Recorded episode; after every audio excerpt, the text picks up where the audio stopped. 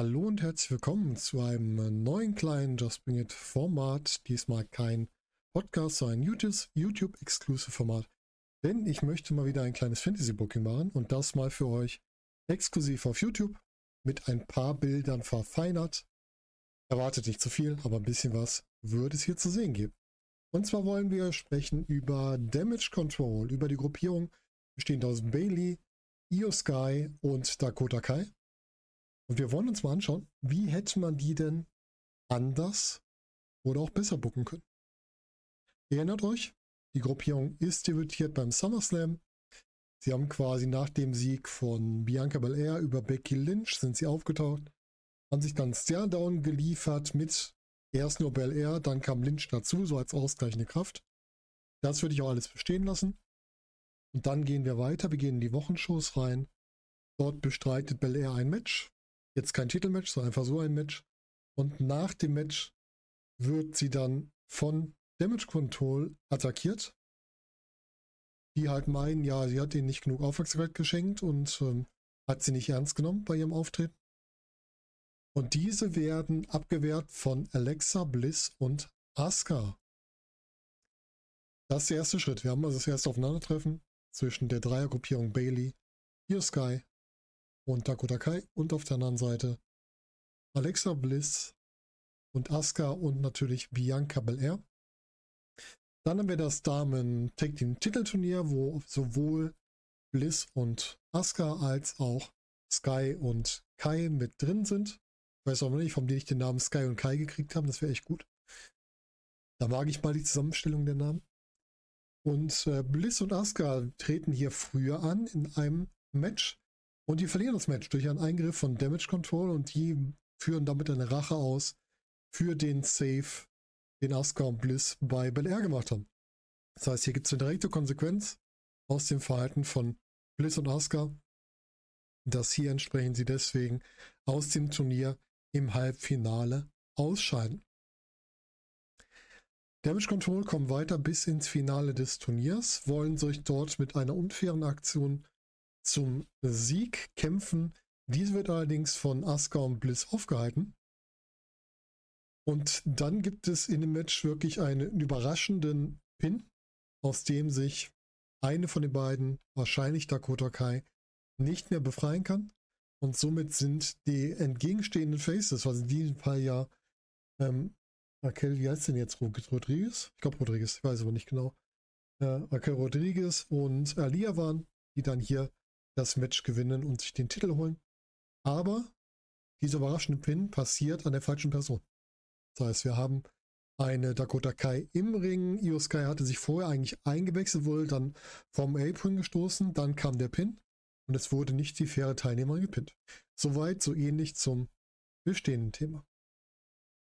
Durch dieses ständige Aufeinandertreffen baut sich ein Konflikt auf zwischen den beiden Dreiergruppierungen und das führt zu einem ähm, Six-Man Tag Team Match bei Clash at the Castle und dieses Six-Man Tag Team Match können Damage Control mit einem Pin an Alexa Bliss für sich gewinnen.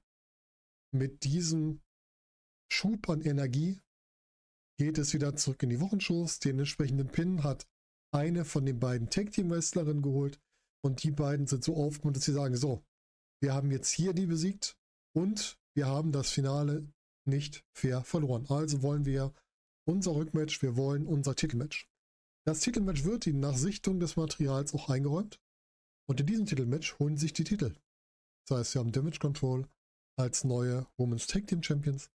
Und damit gehen wir weiter in der Geschichte. In der Zwischenzeit hat sich Bailey durch verschiedene Aktionen gegen Bianca Belair so positioniert, dass diese sich mit ihr ganz eindeutig auseinandersetzen will und Bailey schafft es sich da in ein Titelmatch zu reden. Und das Titelmatch kriegt sie bei Extreme Rules. Hier ein Match ohne Stipulation, weil es das erste Titelmatch ist. Selbst wenn wir Extreme Rules haben, müssen wir nicht zwingend in jedem Match eine Stipulation haben, wenn es noch keine Begründung dafür gibt. In diesem Match kann Bianca Belair ihren Titel gegen Bailey verteidigen, nachdem Damage Control zuletzt einge zunächst eingegriffen hatten, aber leider nicht so geschickt, dass der Ringrichter das nicht gesehen hat. Also der Ringrichter kriegt das noch am Rande mit und disqualifiziert Bailey. Das heißt, sie verliert per Disqualifikation ihr Match hier. und äh, kann somit nicht den Titel erringen. Was schon so ein bisschen natürlich für Unruhe sorgt. Die raffen sich aber danach wieder zusammen und müssen sich dann auch neuen Aufgaben stellen, denn in der Zwischenzeit bei Extreme Rules haben sich Alexa Bliss und Asuka den Number One Contender Spot gesichert und kriegen somit ein entsprechendes Titelmatch gegen Damage Control. Das folgt aber später. Wir haben jetzt einmal Bianca Belair, die dann wieder im Ring steht, die sagt, ja, ich habe meinen Titel gegen Bailey verteidigt, aber irgendwie reicht mir das so nicht. Disqualifikationssieg, das ist nicht meine Art zu gewinnen. Ich will klare Siege, ich möchte klare Ergebnisse.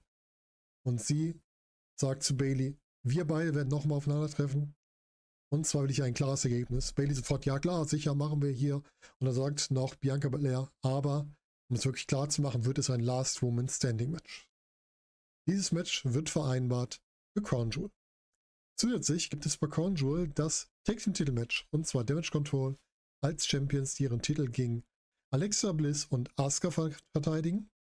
Und sie können den Titel auch verteidigen, indem sie am Ende einen Pin an Bliss durchbringen, die danach mit Asuka zusammen im Ring zurückbleibt. Und an dieser Stelle turnt Asuka gegen Bliss. Weil jedes Mal bei jedem entsprechenden Match hat Bliss hier immer die Niederlage kassiert und Asuka denkt, meint einfach, mit der bin ich zu schwach, ich habe keine Lust mehr drauf. Ich will wieder zu meiner alten Stärke zurück. Früher haben mich alle gefürchtet und jetzt auf einmal bin ich nur noch in irgendeinem Take-Team. Und da verliere ich dann auch noch ständig durch meine Take-Team-Partnerin. Im weiteren Verlauf des Abends haben wir dann noch das Frauentitelmatch Bianca Belair gegen Bailey und dieses Match kann Bianca Belair für sich entscheiden. Es gibt hier keinen Spot, wo Bailey irgendwie festgeklebt wird, eingepackt wird, sonst was, sondern Belair schafft es wirklich, Bailey so zu zermürben, dass sie einfach nicht mehr aufstehen kann. Das ist der Punkt, wo Bailey dann wirklich geschlagen rausgeht. Sie wird von ihren beiden Kolleginnen wieder rausgeführt und ein bisschen aufgebaut. Und wir gehen weiter in die Wochenshows. Nach dem Event, Bailey ist relativ früh dabei, sagt so, ich brauche irgendwas, um mich zu rehabilitieren. Hier, ich will ein Match. Open Challenge, ich bin hier im Ring. Und das führt zur überraschenden Rückkehr von Candice LeRae. Candice LeRae taucht hier auf, stellt sich der Open Challenge und kann sogar gegen Bailey gewinnen. Leider hat ihre Freude hier keine lange Dauer, denn sie kassiert danach einen heftigen Beatdown von Damage Control, aber Baileys, ja, Baileys, wie soll man sagen, ihr Ego ist weiterhin sehr angekratzt, weil sie halt schon wieder verloren hat. Des Weiteren kriegen wir hier ein Match von Asuka. Asuka wieder im Ring, die relativ schnell in einem Squash-Match mit einer Gegnerin kurzen Prozess macht, die aber danach von Alexa Bliss attackiert wird. Und es gibt einen entsprechenden großen Brawl, der dann nur für den Offiziellen aufgebrochen werden kann. Und da wird direkt festgesetzt, wisst ihr was? Klärt das im Ring, wir wollen sowas hier nicht sehen. In zwei Wochen kriegen wir Asuka gegen Alexa Bliss. Und danach soll die Sache endgültig erledigt sein. Ja, dann sehen wir in der nächsten Woche ein Backstage-Interview von Candice LeRae, die noch mal ein bisschen gezeichnet ist, noch getaped ist. Und die sagt, okay, wenn ich hier so angegriffen werde, dann äh, muss ich wohl dafür sorgen, dass ich auch Hilfe habe. Und als Hilfe erscheint Indie Hardwell. Das ist dann das Debüt von Indie Hardwell im Main Roster, die an der Seite von Candice LeRae auftaucht. Und die beiden fordern Damage Control zu einem Match raus kein Titelmatch, einfach ein Non-Title-Match, um hier die Sache zu klären, weil sie angegriffen wurde. Des Weiteren sehen wir in, der Woche, in dieser Wochenshow, dass Bianca Belair zuerst zu Alexa Bliss in die Umkleide geht, mit dieser spricht und sagt, ja, hier, wir waren noch ein gutes Team, ist los. Und Bliss halt ganz laut Fuchsteufelswild, nein, ich lasse das nicht auf mir sitzen, dass einfach mich jemand attackiert. Obwohl wir vorher so gut zusammengearbeitet haben. Und ich will das geklärt haben. Dann will Bel Air noch zu Asuka. Die sieht Bel Air, als die Kabine aufmacht, ihre Umkleidekabine, schließt die Tür wieder und lässt Bel Air ohne ein Wort vor der Tür stehen. In der Folgewoche kriegen wir dann das Match Damage Control gegen Candice LeRae und Indy Hardware. In diesem Match hat Candice LeRae das Match fast gegen Dakota Kai gewonnen.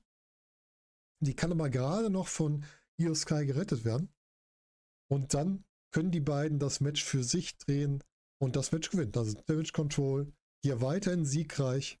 Dennis Way und Indy Hardware, die gerade als neues Team da sind, verlieren aber sehr knapp. Wir waren kurz davor, hier zu gewinnen. Nach dem Match feiert Bailey natürlich den Sieg mit ihren beiden Kollegen, sagt, ja, ihr habt es geschafft, ihr habt Revanche gegen Kenneth LeRae gemacht. Finde ich super von euch. Sie hält eine lange Promo über die Kraft von Damage Control, dass sie alle eine sehr eine starke Kette sind und dass sie zusammenhalten und alles tun. Und in dem Moment turnen ihre beiden Kollegen gegen sie.